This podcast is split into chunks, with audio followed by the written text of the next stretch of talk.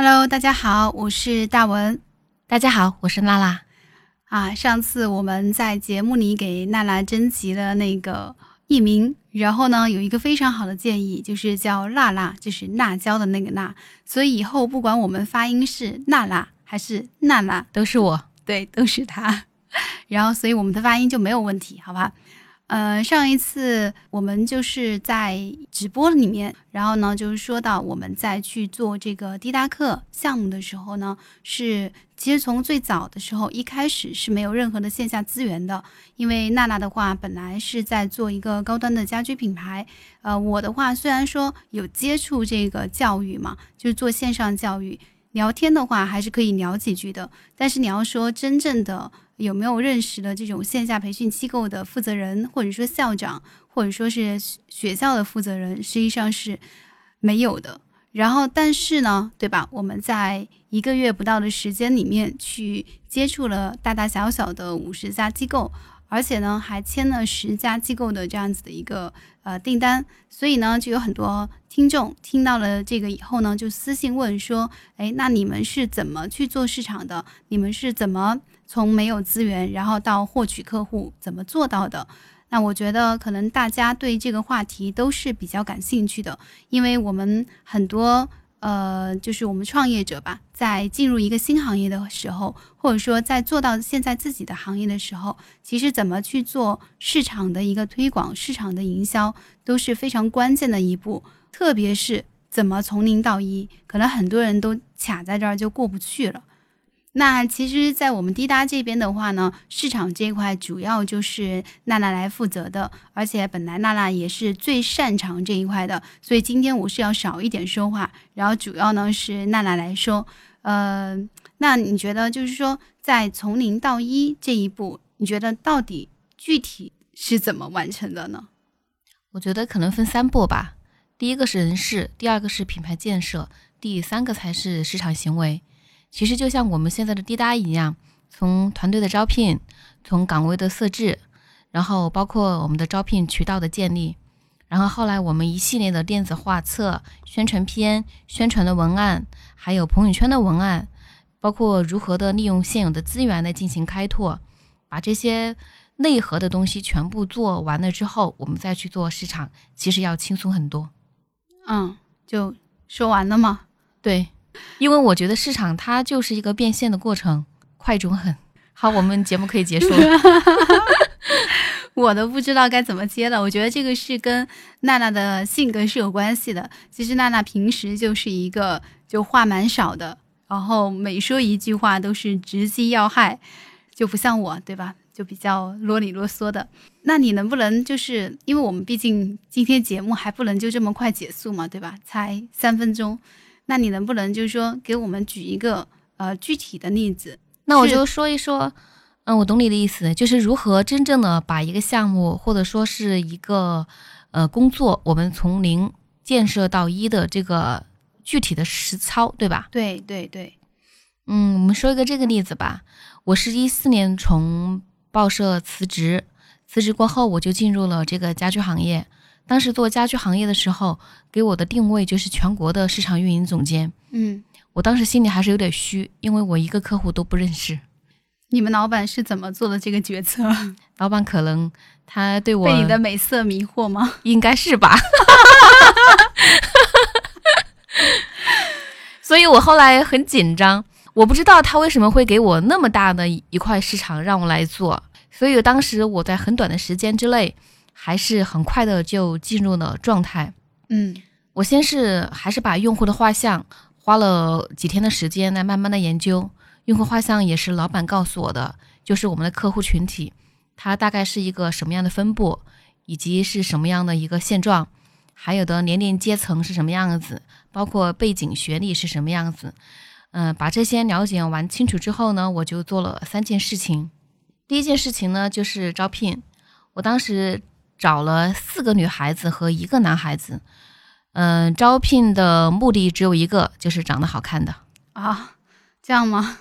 我是这么认为的，我是认为在产品和你的技术和竞争对手同等的情况之下，如果我这边的人员业务人员比对方的业务人员长得好看一点，那也是非常大的一种软性的竞争。所以我只招了五个颜值最高的人过来。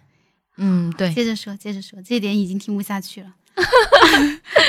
然后第二点就是给他们做了一个很简单的培训。这个培训呢，就包括两大块儿，一个是因为是这样子，我又是一个做市场心会比较迫切的人，因为我很想在短时间内去去树立我在公司的一个形象。嗯，因为当时公司是有很多老员工的，年龄都比我大。嗯，如果我不能快速的把这块市场拿下来的话，其实我的地位也很难去稳固，老板对我的信任值其实也会衰减的。嗯。我当时培训呢，只培训了三方面，一个就是公司的核心竞争力到底是什么，能不能在一分钟之内我把它说清楚；第二个是公司的产品工艺流程，嗯，我让我们的营销总监给我画了一个圈圈，也是非常标准的工艺流程，大家也最好能在一分钟之内把它说清楚。另外一个就是，呃，我们跟客户会讲，如果和我们合作，我们会给到你什么，你会获取什么。这个也是有有一串的标准答案，嗯，因为当时我看过一个心理学的数据，他说我们去拜访客户的时候，时间第一次是不能超过二十分钟，也就是说我在二十分钟之内，我要做自我的介绍，我要介绍公司的产品，我要介绍我们是否能够合作，我们二十分钟之内最好是把所有的答案全部都呈现给客户，这样你的胜算会更大一些。那你们这个培训完了以后，接下来的市场工作又是怎么去开展的呢？我们分成了两条路线，一个是我的团队，他们去到了客户最喜欢去的一些地方，比如说很多的赛事，还有协会的沙龙，还有公司附近的文创的咖啡厅。他们做的工作主要是去聚集地进行大面积的散播。嗯嗯。然后呢？我当时的话是。找寻了另外一条方式，我一直觉得做市场一定是擒贼先擒王的这个理论，嗯，所以我当时找了我们这个行业里面他订单最多、参加的赛事也是最多、获奖无数、骨头也是最难啃的一个人，嗯，我还记得很清楚，嗯，他们公司楼下有有一家咖啡店，说的是你喝满十八杯咖啡之后就会有优惠，打五折的优惠。当时找这个客户的供应商非常的多，他自己也有非常稳定的供应链。我当时喝到了十七杯咖啡的时候，他终于肯见我了。然后那一次我就把他给拿下来了。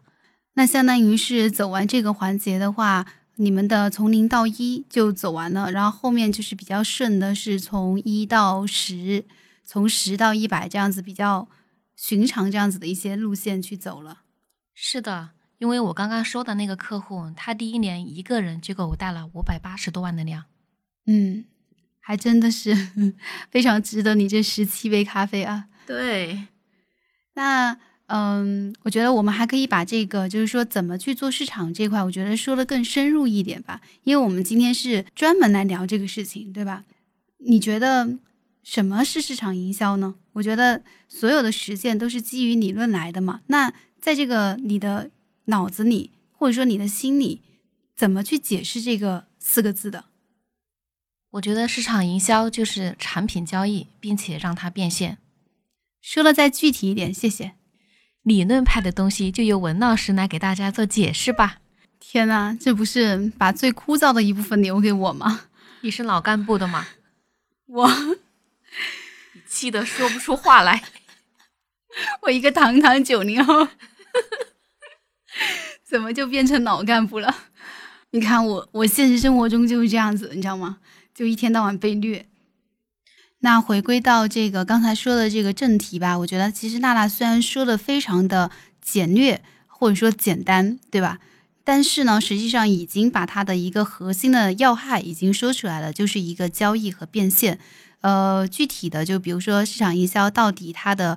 呃，含义是什么？我觉得大家百度百科都是可以知道的嘛，我们这儿就不去多讲了。但是我讲一个，就是我自己看到的，比如说一些嗯、营销案例，比如我经常也会去看嘛，比如说有什么经典的营销案例，或者说一些非常惊艳的营销案例，呃，其实最终能够让我觉得眼前一亮的，都是一些嗯、比如说一些国外的这种体系啊之类的，就是他们的一些营销的方式嘛。我这么久的一个领悟，我就觉得营销呢，其实它不是一个单，就是非常单线条的一个东西。其实我会觉得它是一整个知识体系。也就是说，嗯、比如说我们在营销的时候，其实不仅仅是我们在做什么，而是我们知道什么。比如说，我们说一个比较有名的争论，好吧，就是在广告里面应不应该使用美女的照片？你觉得应该吗？应该啊，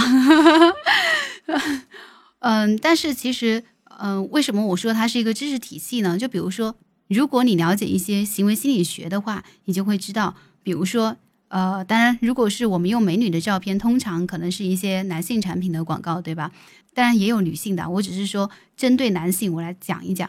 就比如说，你想让这个男性大脑断路，对吧？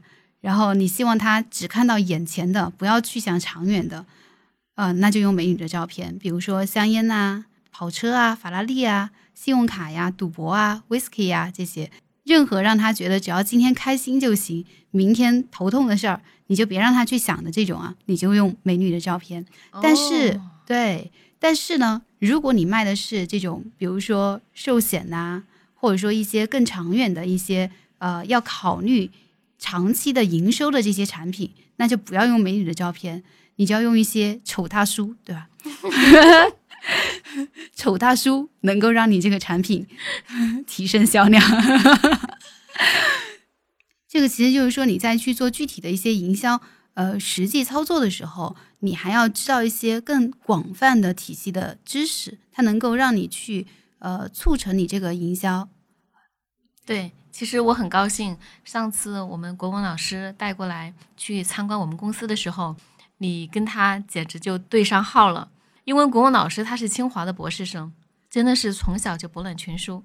幸好我们的大文老师也是博览群书，并且对这种古文一直有深度研究的一个女孩子。你再说我就要走了。然后你们俩就是对上了之后，起码他说上句，你马上能够连接下句；他说精神层面的东西，你也马上能跟得上。所以他到时候说，哦，他他走的时候说，我们我们是同频的人。对，当时邀请他来做一期这个节目嘛，然后他也比较爽快的就答应了，因为他觉得你可以跟他聊天，对吧？对对，我觉得这个也是在你的日常生活之中，你长期积累的一个过程。是的，这个其实呃也是在讲到嘛，就是其实市场营销最核心的一个东西，实际上就是做自我的一个营销。对，自我营销其实也是建立个人品牌的一个过程。我听过熊丽老师的一节课，他是专门讲个人品牌方面非常有建树的一名老师。嗯嗯，当时关于个人品牌的建立，他有三个观点，我觉得很好，可以分享一下给大家。第一个观点是，即使你很低调，你也要高调的宣传你很低调。其实这个就是你经常来打比方的任正非老师，嗯因为总是说他非常的低调，但是他经常被偷拍，各种内部讲话通知总是被曝光流出。其实他的低调是因为背后的公关团队高调的、巧妙的宣传了他。所以有时候很多人都是用一种不说话来证明自己的存在，是吧？对，第二个观念是才华重要，推销才华更重要。因为有才华很重要，我们身边其实有很多才华横溢的人，却过得非常的穷困潦倒。不知道你有没有这样的体验？我没有，我没有哦才华。还是你的身边全是有钱人？好羡慕你。不是你至少不至于穷困潦倒嘛。所以就是因为，比如说，呃，他有才华，但是可能这个才华不能变现，是这个意思吗？对，如何将你的才华变现，其实就是营销手段的一种结果。所以现在在很多，比如说现在我们有抖音号啊，然后有公众号啊，就是这种个人品牌非常盛行的这样子的一个时代背景吧。我那次你还记得我们去见我们成都这边就是专门孵化这种网红项目的这个负责人，嗯然后他跟我们说了一个非常重要的观点，就是你在做这个号的时候，你就要一定想好这个号怎么变现。对，如果说你仅仅是因为我们其实也有朋友在做网红嘛，但是可能就是说做的一般，对吧？我觉得可能最重要的就是那个变现的路径没有设置的特别好。嗯，就他其实做内容挺好的，但是这个变现路径没有好的话，最终还是不能达到一个就是说呃商业上的成功。其实就是你说的怀才不遇、穷困潦倒。对，因为一个人的名气，它是具有商品属性的，甚至可以与其专业和实力无关，可以被交易。如果没有被交易，它就不是一个正常的市场化的行为。那说了这么久啊，你能不能就是呃更具象化的给我们举个例子，什么才是好的个人品牌？除了刚才我们谈到的这个变现啊，我们通过一个案例来说明一下吧，我们可以互动一下。嗯，我问你几个问题：好，一个男孩对女孩说：“我是最棒的，我保证让你幸福，你跟我好吧？”这个叫推销还是促销还是营销？啊，这么伤脑筋啊，呃，这个是应该是推销，推销自己对吧？，对对，嗯，如果男孩对女孩说：“我爹有三个房子，跟我以后都是你的”，这叫什么？这个叫打包促销嗯 对，套餐。套餐。如果是男孩没有对女孩表白，但女孩被男孩的气质、风度所迷倒，这个叫什么？这个叫哎，营销。这个叫营销。对，如果是女孩不认识男孩，但她所有的朋友都对男孩夸赞不已，这个叫什么？这个呀，这个应该就是个人品牌，对吧？就是你想说的。我把你的答案说出来。，对，是。其实我们通过这个事情，我们可以再找几个这种头部的人，我们来对应一下。嗯当时巨人集团垮了，但是还是有那么多人对史玉柱不离不弃，所以嗯他做脑白金的时候，其实都是一一个非常成熟的团队来跟着他。嗯，还有褚时健出狱的时候，到处借钱创业。做那个主城褚橙，对呀、他做褚橙的时候已经七十多岁了。是是，我看过王石写的一篇一篇文章，就是说他当时到那个那个城园嘛。就那个嗯橙子那个嗯园，然后他说看那个果实，然后当时褚时健跟他介绍说这个果实要多少年结呃就是结果，多少年嗯开花，然后多嗯少年最后它的果子是最好的。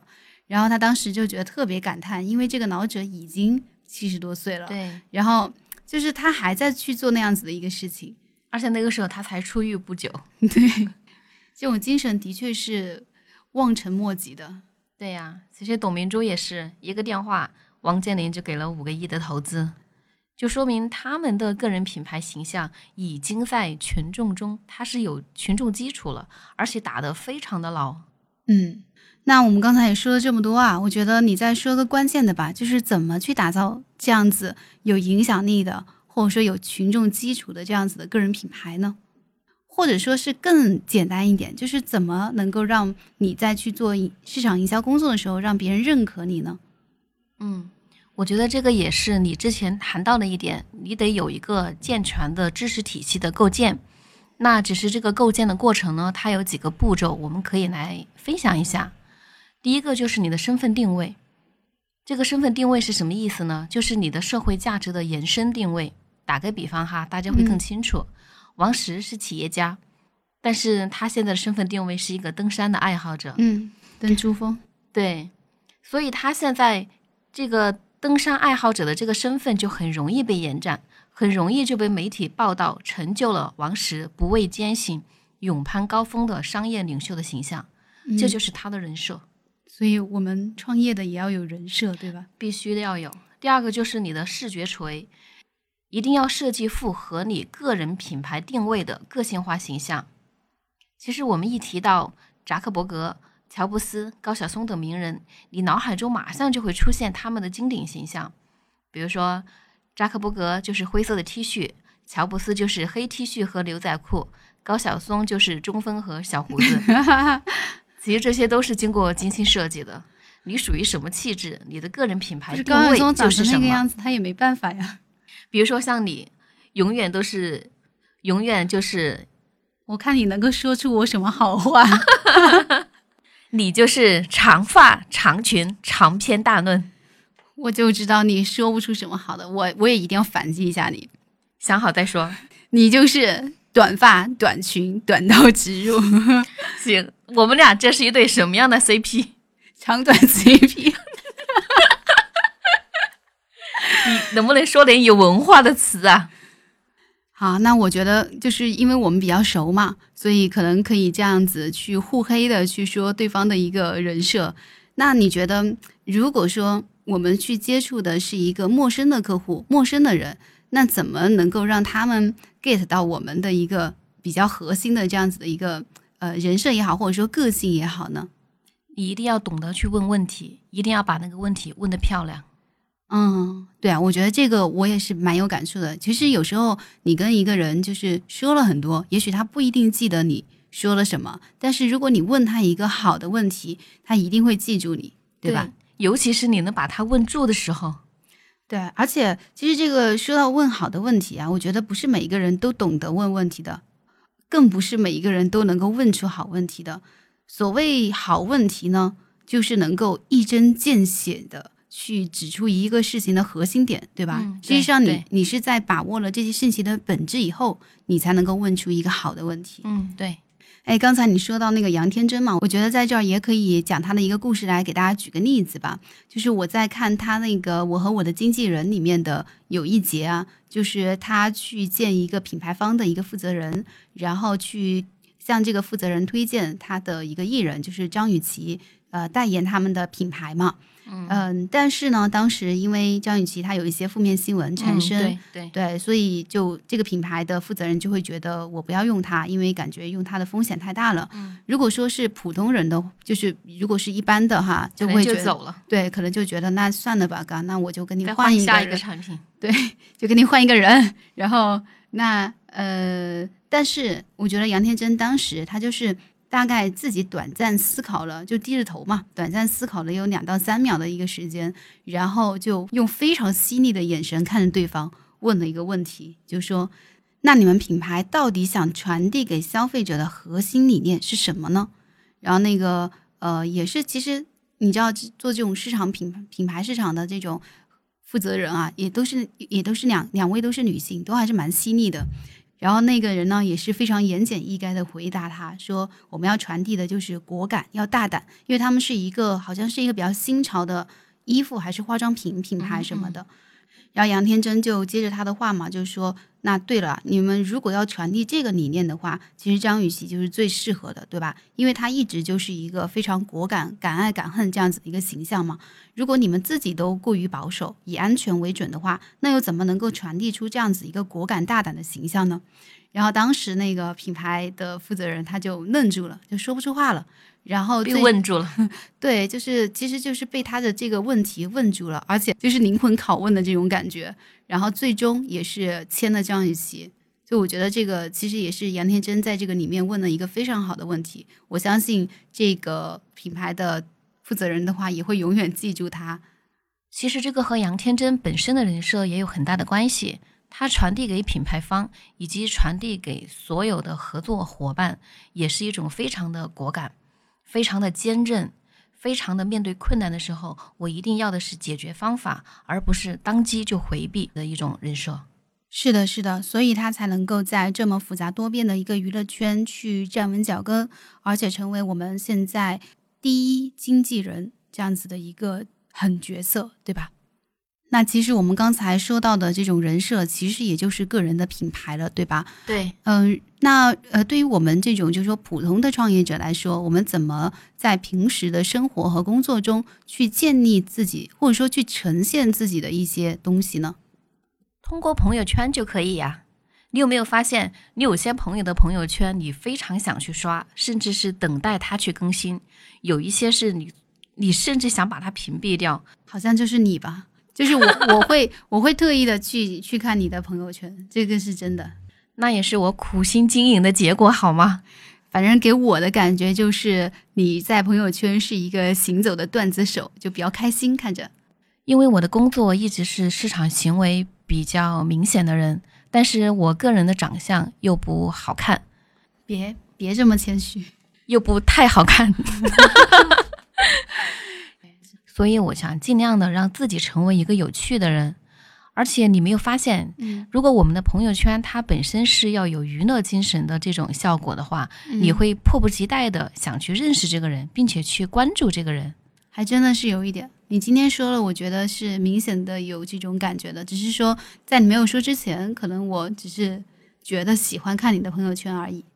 好的，那我们做一个中途的小结吧，就是我们其实刚才是讲的，呃，我们怎么从零到一去做市场，对吧？然后也讲了这个市场营销的核心，特别重点的去讲的市场营销的核心就是去建立个人品牌。其实我觉得这个个人品牌实际上就是个人商业价值的一个最体现。对，就是一个体现。那其实以上呢，我们还是在说一些偏理论方向的东西。嗯，可是，在实际的市场化的运营之中，我们还是会分到 To B 和 To C 的市场。那针对于这两种不同的市场行为，我们又该怎么去做到从零到一呢？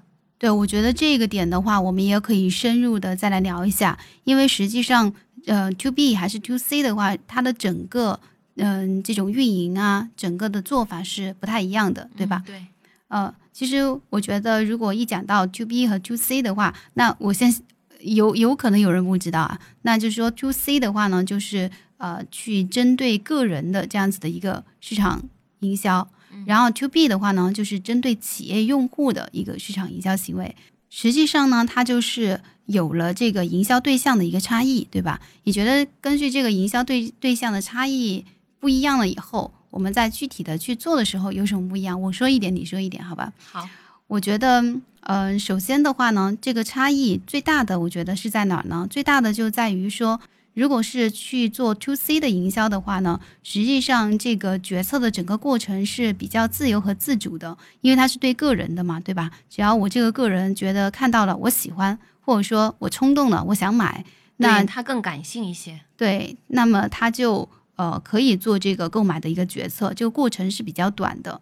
但是如果是 to B 的，比如说是对企业的这样子的一个业务的话，实际上它的购买过程是非常理性的，因为企业它关心的不是说我喜不喜欢，而是这个产品能否有更好的效果，能否能够给我呃达到我想要的一个收益，对吧？或者说我的预期，有时候甚至也会和它的预算呐、它的一个成本啊之类的挂钩。对他考虑的更多是它的利润空间。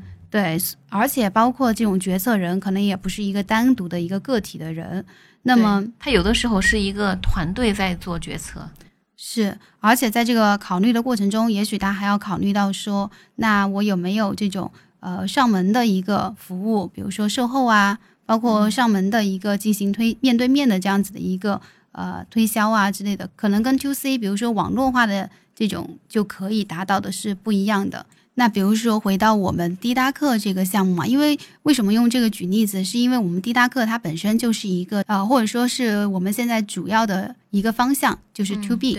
那呃，我们为什么会觉得有信心去做好这块 to B 的业务，就是因为我们的这个呃社群，然后它是一个城市合伙人这样子的一个模式。呃，我们这些城市合伙人，比如说我们哈，我们都比如说我们就在成都，像。呃，我们去售卖我们的软件或硬件的时候，实际上你说，呃，比如说这种软件、这种硬件有没有其他商家在做？有的，对吧？对。但是也许在北京、在上海，可能他们只是打了个电话，或者说有一些客服人员去联系这个本地的商家，说你们需要这个，你们应该怎么怎么做。但是没有一个就是说上门去面对面去跟他们，相当于他们打电话的时候，我们的人已经到他们办公室了。啊，是的，你 好吧？你说的永远比我要简洁一些。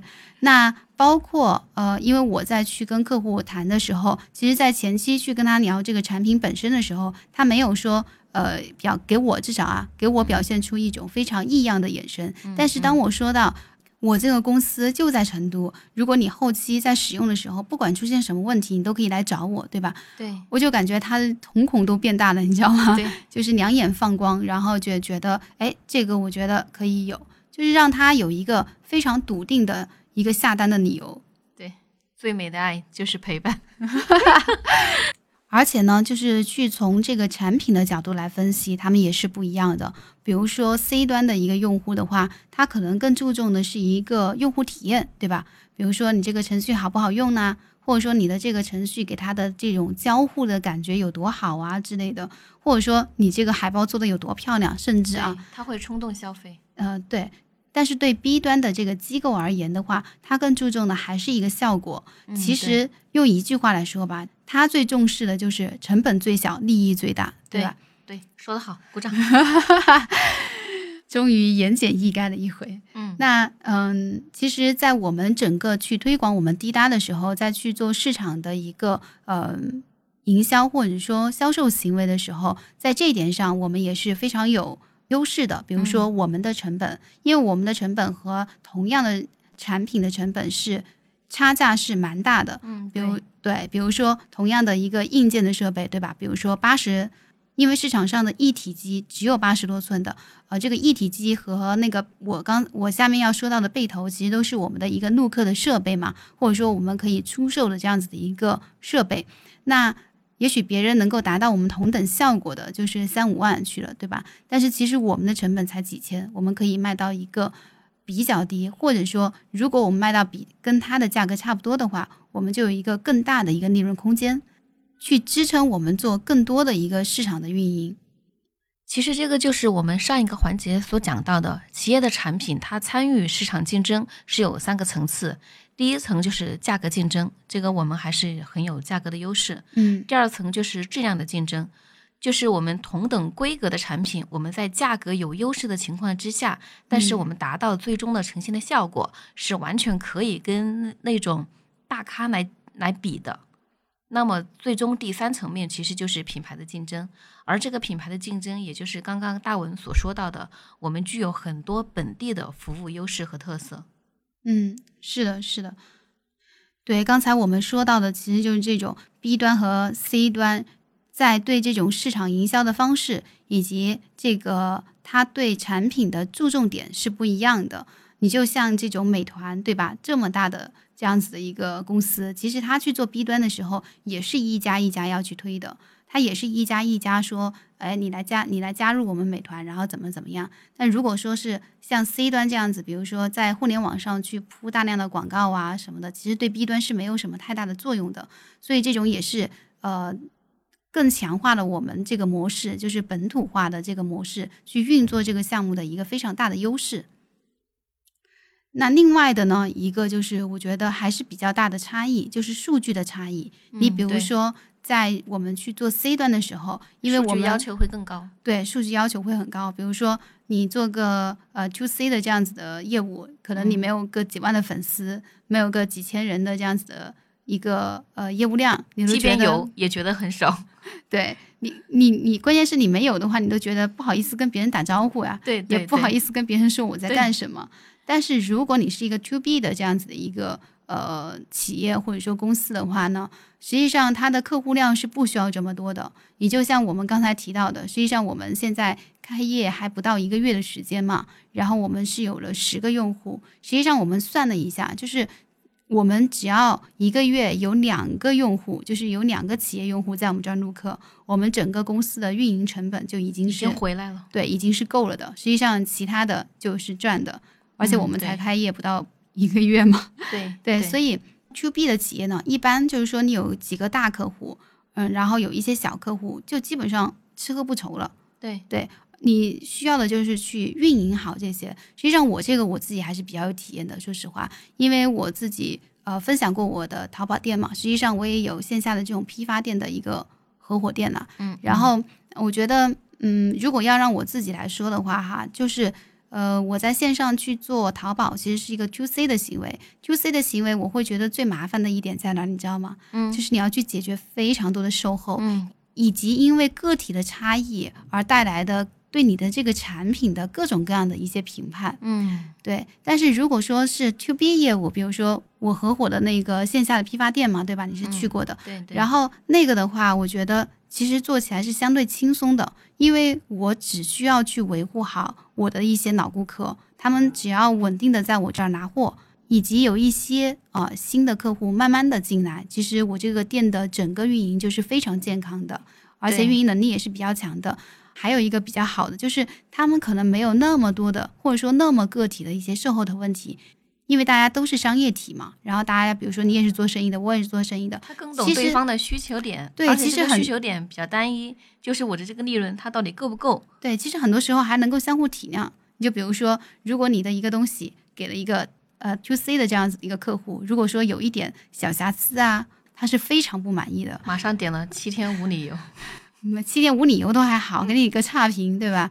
然后，但是如果说是 to B 的这种的话，实际上他就他只是说一下，他就说，哎，这个可能不太好，你给我换一下，就是还是会比较友好。在整个，因为你做一个你做一个生意，其实不是说做一两天嘛，你还是会做很长的一段时间，这个给人的体验感还是不太一样的。是，比如说像我们迪达克，因为我们也有一些呃人想参参与进来，一起来做这个 B 端嘛，然后我们也是慢慢的在去放开这个口径。然后让大家一起加入进来做，实际上在去聊的时候，也是在说，即使你能力有限，即使你可能就是说交流啊，或者说营销啊这方面不是说那么的擅长，但是你想，如果你一个月就是去把一两家客户给磨下来了，给谈下来了，那么其实呃，对于你的利润来说，或者说对于你整个这个项目的运营来说，实际上都已经是非常不错的运营的成本就已经回来了，剩下的就是你的利润。是的，是的，是这个样子的。还有没有你觉得想说的，就是 C 端跟 B 端不一样的一些点？我觉得文老师已经说的特别棒棒的了，也这样，就好像也差不多，对吧？对。好的，今天差不多我们也说的比较多了。实际上，我们就是说了一个，如果说你正在一个创业的阶段，你希望你的市场。然后，呃，达到一个比较好的状态，或者说是从零到有的这样子的一个状态，从零到一吧。那么你应该怎么做，对吧？可能我们今天讲的非常核心的两个点，第一个就是怎么去建立以及体现你的个人商业价值。第二个呢，其实我们就是说，你一定要想清楚，你的核心业务是 to C 还是 to B，因为它的做法，它的整个的一套是不太一样的，也不一样。对对对。那么，呃，你觉得还有什么？我觉得剩下的就是跑喽，就是要跑起来，对吧？对，我觉得不管我们是我们长期说跑客户、跑市场、跑订单，都是在跑跑业务。第一个字永远是跑。如果你永远停留在幻想，就是我接下来应该做什么、适合做什么，而不去跑动起来，我觉得所有的节目对你来说都是无益的。嗯，好的，那今天我们就先这样子。好，好，然后也老规矩吧。一二三，拜拜。